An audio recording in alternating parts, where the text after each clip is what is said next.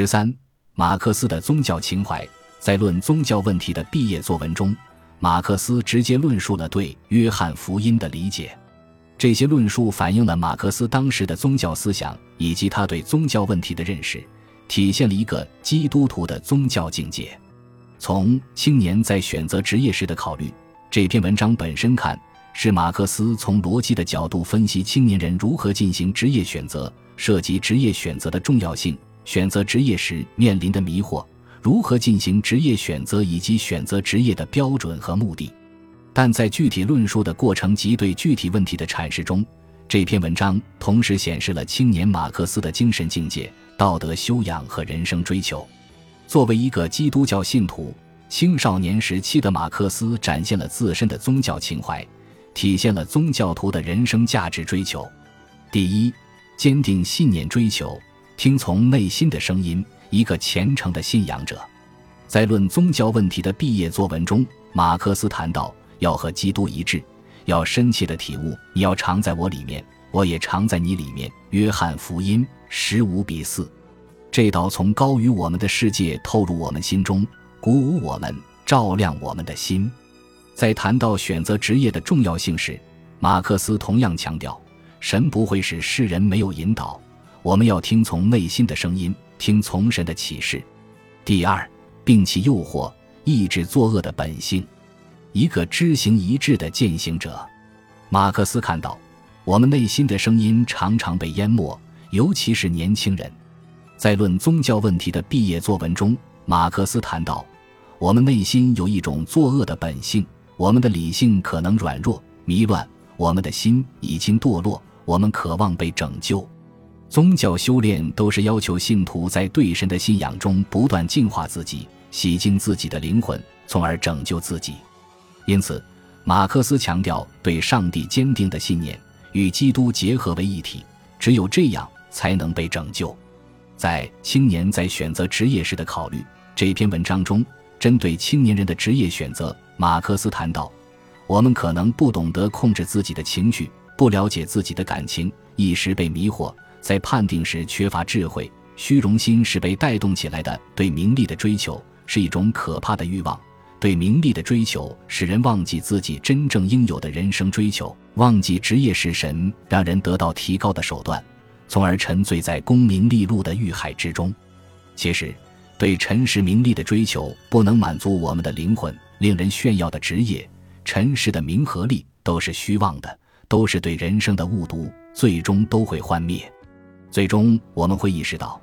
这些不是我们真实的人生追求。也不是我们的人生价值所在，我们真实的人生理想并没有实现，生命的意义没有真正展现出来，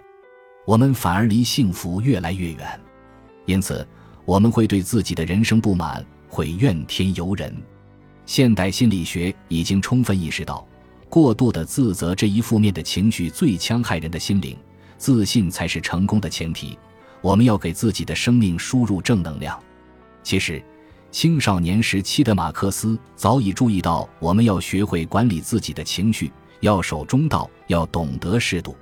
马克思认为，我们要在工作中肯定自己，在工作中找到自信和快乐。如果我们选择了力不从心的工作，那么在工作中我们将得不到快乐，得不到自己力量的证明，反而会感到自己无用，并妄自菲薄。还有比这更痛苦的感情吗？马克思认为。这种感情是外界难以补偿的，也就是说，自我的肯定、爱自己才是实现自我并走向高尚的起点和核心。马克思说：“自卑是一条毒蛇，它会让我们的心灵干枯，吮吸我们心中滋润生命的血液，注入厌世和绝望的毒液。”青少年时期的马克思还意识到身心和谐的重要性。马克思认为，选择职业要考虑自己体质的限制。精神和肉体要协调一致，不妄为，身心和谐才有精神的宁静，宁静才能致远。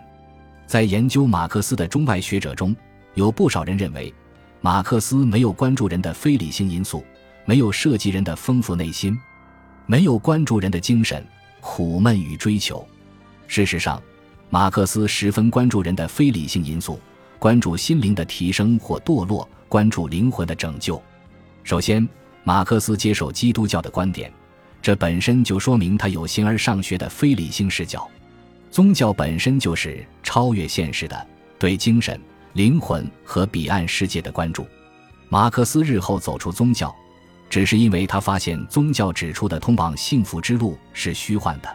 而他自己通过建立唯物史观找到了实现理想的道路。其次，这一点也可以从马克思对民族文明发展的评判中得到证明。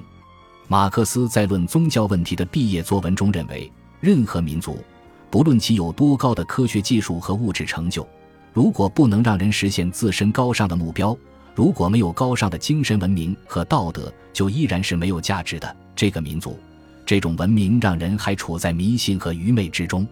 最后，青少年时期的马克思意识到和基督一致对个体灵魂的拯救作用，个人应该在信从中、践行中、爱中做一个有德行的人，不断净化自己的心灵，让自己高尚起来。这两篇文章论题不同，涉及的层面不同，但马克思的思想却是一贯的。在历史上，宗教曾起到过净化人心灵的作用。在当时的德国，宗教在一定程度上起到了中介作用。经过宗教，走出宗教，发现自我，马克思才能把关注力放到了异化的现实和对现实的改造上。第三，追求自己和人类的高尚。青少年时期的马克思的人本精神，在论宗教问题的毕业作文中，马克思在从个人的历史、人性视角研究信徒与基督一致的必要性时，分析了人性的特点和人的高贵之处。马克思看到，人类在地具有追求美德与真理的欲望，也具有贪求尘世功名的欲求，甚至可能被罪恶引诱。所以，马克思说，在整个自然界，唯有人达不到自己的目的。在整个宇宙中，唯有人不配做上帝的创造物。在同时期的另一篇文章中，马克思又一次从不同的角度谈到这个问题。马克思认为，人和动物不同，自然本身给动物划定了活动范围，而动物本身没有意识，意识不到要超越这个范围。但人天生不同，人从神那里禀受的特性和使命不同，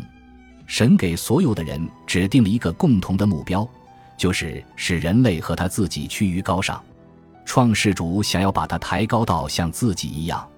人与动物相比还有更大的不同，即人具有更大的特权。这就是神让人自己运用自由意志，用自己的方式去寻求实现这个目的的手段，而不是让人做神的傀儡，一味遵从神的意志。